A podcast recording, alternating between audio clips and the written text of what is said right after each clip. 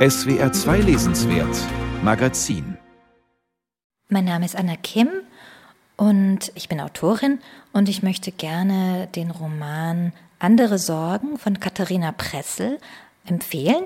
Katharina Pressel war eine meiner Studierenden an der Universität für angewandte Kunst im Institut für Sprachkunst in Wien.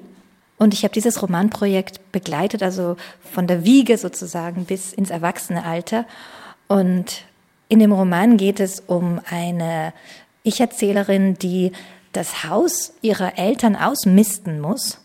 Also sie muss die Gegenstände ordnen und wegschmeißen und entrümpeln und weil ihre Mutter in ein Altersheim gebracht wurde, beziehungsweise sich entschieden hat, in einem Altersheim zu leben und sich aber nicht selber um diese Sachen kümmern möchte.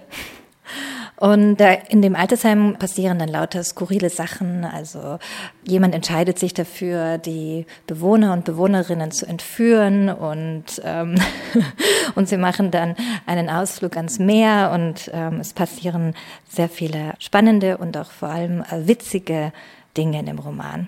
Ich wünsche dem Roman viele Leserinnen und Leser, weil der Roman auf eine sehr interessante Art und Weise geschrieben ist. Der Witz ist in die Sprache verpackt auf eine sehr skurrile und doch innovative Art und Weise.